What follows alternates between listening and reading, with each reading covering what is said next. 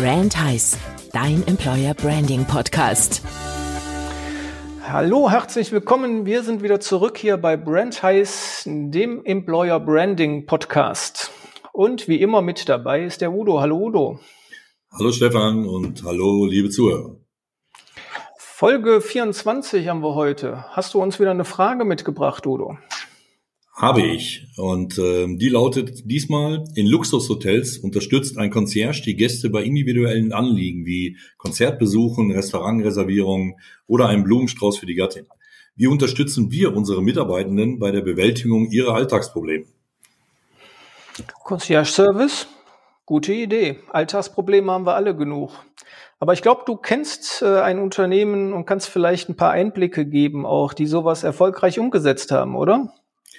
Ja, ich kenne Unternehmen in Berlin ähm, aus dem Dienstleistungsbereich, die ähm, sich einfach geleistet haben, eine Mitarbeiterin, die ansonsten als Assistenz der Geschäftsführung ähm, tätig war, ähm, dort Sachen mit zu übernehmen. Das heißt, ähm, man konnte, was in Berlin nicht so ganz unwichtig ist, äh, oder man kann als Mitarbeiter sich seine Pakete ähm, entsprechend ins Unternehmen liefern lassen, weil das so mit der Nachbarschaft in Berlin und äh, Pakete irgendwo abstellen äh, dann doch schon mal ein bisschen schwieriger zu sein scheint. Ähm, aber es ging dann darüber hinaus. Also da ging es dann auch darüber, äh, dass man sich ähm, an, die, an diejenige oder an denjenigen wenden konnte, äh, wenn man vielleicht mal einen Behördentermin vereinbaren musste äh, und äh, deswegen ähm, nicht aber den ganzen Tag am Telefon hängen wollte und zu schauen, ob man das an dem Tag hinbekommt, äh, Werkstatttermine, äh, was auch immer im Grunde genommen den Mitarbeiter bewegt, so dass der sich halt in der seiner Arbeitszeit halt voll seinem ähm, seiner Arbeit widmen konnte und ähm, seine privaten Themen im Grunde genommen äh, an der Eingangstür mehr oder weniger abgeben konnte. Und ähm, sicher war, dass das ähm, dann im Laufe des Tages oder so dann äh, arrangiert äh, werden konnte von dem Concierge in Anführungsstrichen. Finde ich wieder mal eine Spitzenidee weil es gibt ja wirklich viele nervige Alltagsaufgaben, die wir so haben. Ja, der Werkstatttermin, den du genannt hast, der Arzttermin, der Friseurtermin und die Behörde und so weiter. Und wenn ich da jemand habe, der mich dabei unterstützt und ich kann mich auf die Arbeit konzentrieren, die dem Unternehmen ja auch viel mehr bringt. Ich bin mit den Gedanken voll dabei. Dann sind wir ja schon bei dem Thema, warum sollte ich denn als Unternehmen diesen Aufwand betreiben und dafür vielleicht extra eine neue Stelle schaffen? Aber ich glaube, da gibt's viele Gründe für. Ja, das ist, glaube ich, auch einfach eine äh, Frage der Größenordnung des Unternehmens. Also ähm, da brauchen wir uns ja nichts vormachen. Für 20 Mitarbeiter ähm, brauche ich da keine Stelle für zu schaffen. Äh, auf der anderen Seite haben auch die 20 Mitarbeiter ähm, Alltagsprobleme und, und Themen, äh, die sie einfach mit auf die Arbeit bringen. Und ähm, bei größeren Konzernen ähm, kommt man vielleicht sogar mit, mit einer Stelle gar nicht aus, ähm, sondern dann mache ich das als Anlaufstelle. Ähm, das heißt ja nicht, dass die, dieser Mitarbeiter oder diese Mitarbeiterin ähm, überhaupt nichts anderes macht, sondern das kann ich ja dann im Grunde genommen sehen, wie viel Aufwand tatsächlich dahinter steckt. Und ähm, bin mir aber sicher, dass man ähm, dadurch viele Krankheitstage ähm, und, und äh, ja, ich sag mal, Arbeitsabbrüche ähm, verhindern kann, äh, wenn man eine Ansprechpartnerin oder einen Ansprechpartner hat, der sich um bestimmte Themen einfach kümmert. Ja, es ist auch, finde ich, in dem Bereich dann wieder eine Art der Wertschätzung. Ja, es gibt dann eben nicht mehr nur die Assistenz der Geschäftsleitung, sondern es gibt auch die Assistenz für jedermann im Unternehmen. Ganz genau. Ne? Ich genau, so wie es hier beschildert wurde auf der Karte, der Concierge in Luxushotels, ähm, da verkehren dann die Leute, die im Grunde genommen aufgrund ihres des Preises, den sie für Hotelzimmer sagen, ähm, vielleicht schon erwarten, dass es da einen Concierge gibt. Ähm, aber warum nicht auch in einem Mittelklasse-Hotel oder im äh, Grunde genommen äh, irgendwo, wo man günstiger übernachten kann, nicht sowas äh, zusätzlich anbieten? Und genauso ist das in, in Unternehmen. Ähm, warum überrasche ich dann nicht mal, dass es nicht nur die Assistenz im Vorstand gibt oder der Geschäftsführung, ähm, sondern wirklich eine Unterstützung für die Mitarbeiter? Ja, und du hast eben auch schon gesagt, das Ganze kann ja oft auch in Stress ausarten, diese persönlichen, privaten Herausforderungen. Das heißt, hier tue ich ja auch wieder was für die Gesundheit der Mitarbeitenden. Wir haben auch schon oft über die psychische Gesundheit gesprochen. Und hier kann ich die Leute tatsächlich spürbar entlasten, bin ich überzeugt von. Ja, das, und das sind ja die unterschiedlichsten Themen, ne? ob ich vielleicht ob ein Umzug bevorsteht oder ob andere Themen anstehen, wo ich dann sagen kann, ähm, ich sag der Kraft, ähm, dann und dann steht das und das an, ob vielleicht mal eine Mail rumgeschrieben werden könnte oder so, wer entweder ein Auto zur Verfügung stellen kann oder wer mit anpacken kann oder wie auch immer. Ähm, das sind ja die unterschiedlichsten Sachen, die da aufpoppen können. Ähm, und ähm, da glaube ich, entsteht dann auch ein Zusammenhalt im, Zusammenhalt im Unternehmen, wenn solche Sachen funktionieren. Ja. Und dann noch wieder Stichwort äh, Arbeitsklima, über das wir auch schon so oft gesprochen haben. Auch dafür kann das eigentlich nur förderlich sein, weil ich, wie gesagt, entlastet werde, gewertschätzt werde und das hast du jetzt auch gerade gesagt, man kann ja dann auch umhören sich, ob jemand aus der Belegschaft mit anpackt beim Umzug. Das heißt, es stärkt ja auch nochmal das Zusammengehörigkeitsgefühl. Ja, und das zahlt auf alles, alles Mögliche ein. Ne? Wenn ich, ich sage jetzt mal, meine Familie dabei habe bei einem Umzug und auf einmal tauchen da vier, fünf, sechs Arbeitskollegen oder Kolleginnen auf, äh, die damit anpacken, sodass das Ganze schneller geht, dann äh, zahlt das ja auch schon wieder äh, auf die Außendarstellung ein. Ne? Wo man sagt, in welchem Unternehmen habe ich das, wo äh, mehrere Kollegen oder so dann äh, Gewehr bei Fuß stehen, wenn irgendwelche Aktionen geplant sind. Und äh, das darf dann halt keine Einbahnstraße sein, sondern äh, da muss es halt im Unternehmen so sein, äh, dass derjenige, der da oft unterstützt bei solchen Aktionen, natürlich dann auch äh, irgendwo Hilfe in Anspruch nehmen kann, äh, wenn er selber mal das Thema hat.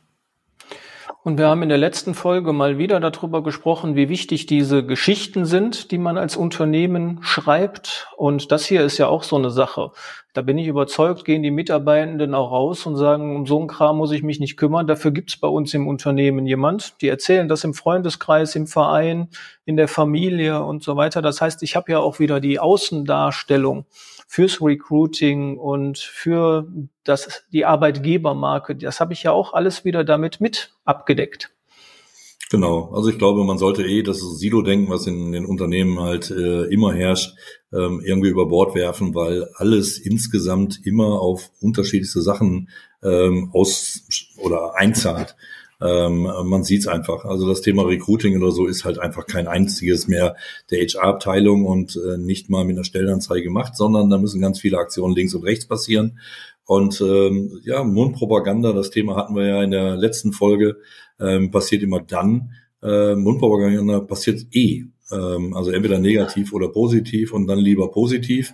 Und ähm, wenn es so ein Mischmasch ist, also dass man nicht vom Unternehmen überzeugt ist, dann spricht man auch nicht, sondern dann ist man froh, dass man nach acht Stunden im Grunde genommen seinen Job erledigt hat. Ähm, aber ich kann mit solchen Geschichten, ich sage jetzt mal ein Concierge, wie hört sich das nach außen an, wenn man sagt, man hat einen Concierge für die Mitarbeiter, der denen äh, im Grunde genommen bei Alltagsproblemen hilft?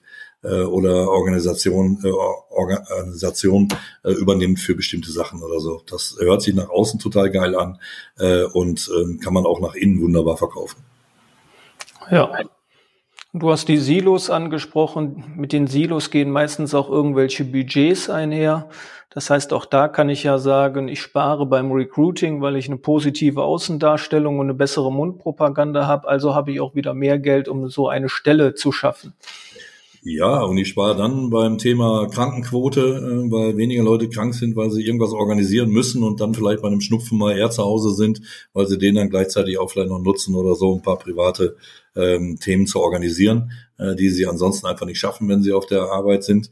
Und ähm, somit spüle ich im Grunde genommen wieder Gelder in die Kasse und äh, verbessere ähm, das, die BWA ähm, und äh, habe dann äh, Budget zur Verfügung für solche Geschichten.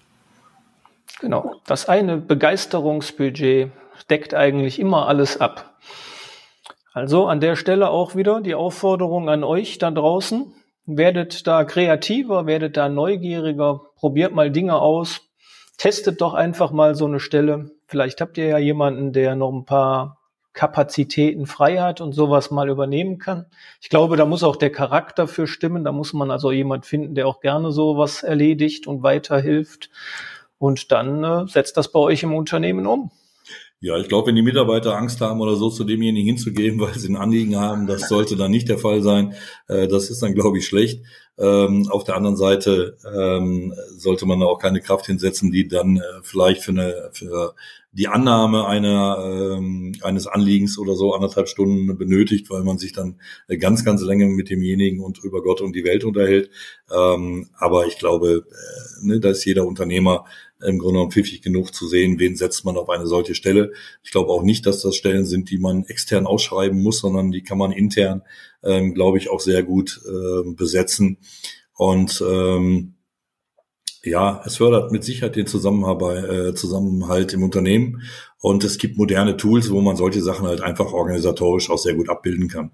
Und ich kann ja, wir hatten vorhin mal das Beispiel ja genannt, dass äh, manche Leute dann vielleicht auch öfter helfen und äh, dann vielleicht selber äh, mal in der Not äh, stehen. Äh, ich kann ja dann auch über Belohnungssysteme oder ich kann über moderne Tools generell äh, mir auch Vermerke machen. Und wenn dann da jemand äh, ist, der ständig bei allen Sachen aktiv dabei ist ähm, und äh, es kristallisiert sich dann raus, dass bei seinem Problem vielleicht da gerade keine große Hilfe ansteht, dann ähm, packe ich als Chef oder als Abteilung halt mal ein Budget raus und stelle vielleicht mal ein Umzugsauto zur Verfügung oder äh, irgendwas anderes. Müssen ja nicht immer nur auf dem Umzug äh, rumhampeln, den wir jetzt heute mal als Beispiel gefunden haben. Sehr gut. Großes Potenzial, wie ich finde. Genau. Eigentlich eine Selbstverständlichkeit, die in jedem Unternehmen funktionieren sollte, dass man mit Arbeitskollegen drüber spricht äh, welche Themen man äh, denn irgendwo hat und wo man Unterstützung irgendwo herkriegt. Ähm, und äh, dann hat man es einfach nur strukturiert und gut gesteuert und ähm, hat die Stories, über die wir äh, mehrfach schon gesprochen haben, die man nach draußen ähm, bringen kann und äh, damit wieder Sichtbarkeit bekommt. Dann erzählt uns gerne, ob ihr sowas im Unternehmen habt oder wie ihr das vielleicht umgesetzt habt, nachdem ihr jetzt diese Folge gehört habt. Wir sind gespannt auf eure Berichte, Erfahrungen und Ideen. Vielen Dank, Udo. Bis nächste Woche. Ja, ich freue mich auf die nächste Episode. Bis dann.